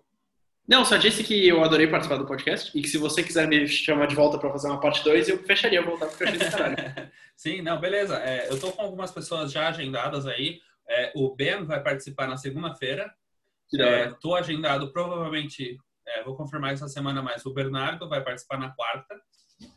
Uh, na segunda-feira que vem, eu não sei se você conhece, mas o Maurício Dollens, é, ele é um mágico chileno que faz stand-up, ele vai participar, já está marcado já. E provavelmente na próxima semana eu tenho o Seijiota, que é um dos é, assim, mágicos. Ele não é. Hoje em dia ele não faz tanta mágica, mas ele é conhecido por ter o maior site brasileiro de mágica aqui no Brasil. E também o Yuri Pascoal. Também tá, tá confirmado que ele vai participar, só ainda não sei a data. E também o Guilherme Gomieri. Caralho! Se você quiser chamar o Daniel Prado para participar, eu consigo te ajudar com isso, porque eu sou amigo dele. Que da hora. E. Não, é só isso mesmo. Acho que... Beleza, ó, tô com, tô com baralho aqui. Boa, mistura. E todo mundo em casa mistura também. Uh, não precisa ser um baralho completo, mas de preferência, um baralho completo. Beleza. Mistura, mistura, mistura. E faz o seguinte: eu quero que você uh, dê o baralho em. Agora eu vou ter que pensar. Ah, seguinte: mistura o baralho e eu quero que você corte um, um pacote de cartas. Um pacote pequeno. 10, 15, 20, um pacotinho pequeno. Beleza. Espalhe essas cartas na sua frente e pense em uma carta no meio do pacote. Qualquer carta, mas pense em uma carta aí no meio. Fechou. Quando você tiver pensado, abre o pacote que está na mesa, mais ou menos na metade, uhum. e joga esse que está na sua mão lá dentro. Beleza. Então, sua carta está perdida em algum lugar no meio, é uma carta pensada, não tem como saber. Eu quero que você dê agora o baralho em cinco pilhas, virando as cartas para cima. Então, se você estiver no YouTube, dá para ver, eu estou dando em cinco pilhas, virando elas para cima, assim. Beleza. Então, você está dando as cartas para cima em cinco pilhas. Eu quero que você faça isso no baralho inteiro e só lembra da pilha que contém a sua carta. Esse é o mais importante. Lembra da pilha que contém a sua carta. E quando você souber a pilha que contém a sua carta, você pode uh, eliminar todas as outras, óbvio, termina de dar as cartas antes, e aí você pode eliminar todas as outras e manter só a pilha que contém a sua carta. Fechou. Estou fazendo aqui, estou distribuindo as cartas aqui, esses montes, eu vou distribuir até o final. Isso daí é para quem está ouvindo. Beleza, então já distribuí, já vi em qual pilha está a minha carta e descartei o resto. Ótimo. Uh, eu quero que agora você, uh, você vire essa pilha para baixo. Uhum e você passe as cartas na mesa junto comigo. Então, eu vou colocar uma carta e vocês colocam também. Tá. Então, eu pus uma. Uhum. Mais uma. Uhum. Mais uma. Uhum. Mais uma. Mais uma. E eu quero que vocês parem bem aqui. Tá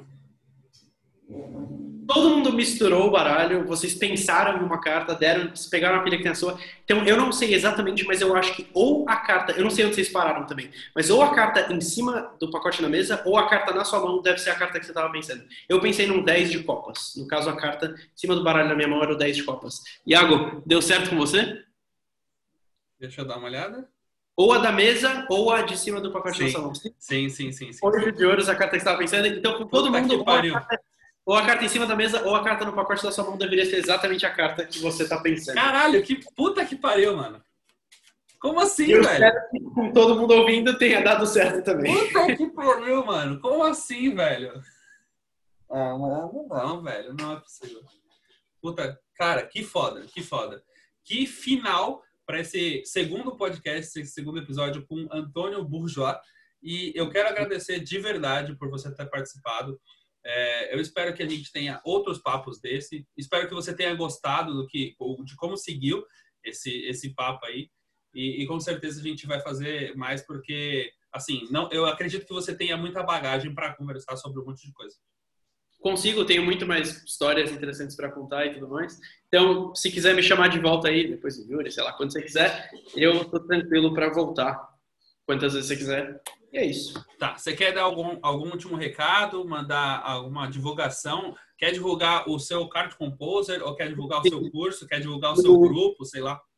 No link na minha biografia do Instagram, se você entrar no meu Instagram, você pesquisa Antônio Bourgeois, provavelmente eu vou aparecer. Uh, se você pesquisar Antônio e você segue um monte de mágicos, eu provavelmente vou ser o primeiro a aparecer. Não, mas pode ficar tranquilo que eu vou colocar aqui na descrição, eu vou colocar o, o Instagram do Antônio. Né? Eu fiz na divulgação, vou colocar na, na thumb do vídeo, mas eu vou colocar aqui também na descrição o seu Instagram para a galera acompanhar lá.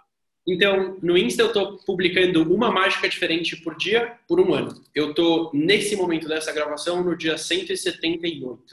E estamos indo ainda. Então, se vocês quiserem acompanhar lá como é que tá indo, os vídeos que eu estou postando, os vídeos que já foram, é um por dia, então vai ter conteúdo no meu Insta. Você já tem o de hoje? Eu já postei o de hoje. Já postou? Eu ah, sempre legal. posto entre 11 da manhã e 1 da tarde. Beleza. Então, 1 e meia da tarde. Então, todo dia, mais ou menos no horário do almoço, assim, vai ter o meu vídeo. Tá, legal. E eu não tenho de amanhã, mas aí a gente se vira. E, e o que mais? Ah, é, e no link na minha bio tem o meu curso, não é exatamente um curso, é um projeto, eu não gosto de falar que é um curso, chama Chord Composer, que é o meu estudo em volta de um, uma parte específica de mágica com cartas, que é você usar duas cartas para compor uma carta escolhida. Tipo, um 6 de copas e um 10 de paus compõem um 6 de paus. E por aí vai. E eu tenho um estudo gigante em como você faz esse efeito, o que, que eu penso sobre esse efeito, métodos para atingir esse efeito e tudo mais. E tá no link na minha bio e é super barato. E, é isso.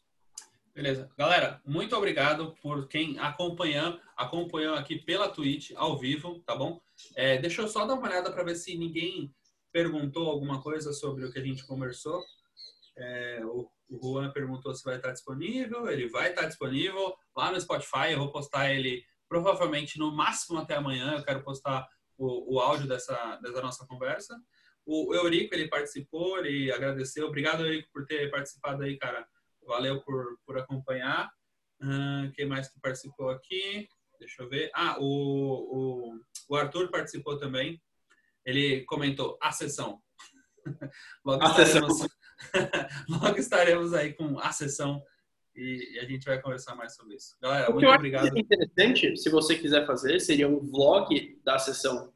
Hum, interessante. Posso, posso fazer Pode assim. gravar, cada um faz alguma coisa, grava algumas conversas, algumas coisas assim, as coisas que não forem tão secretas, pá. é.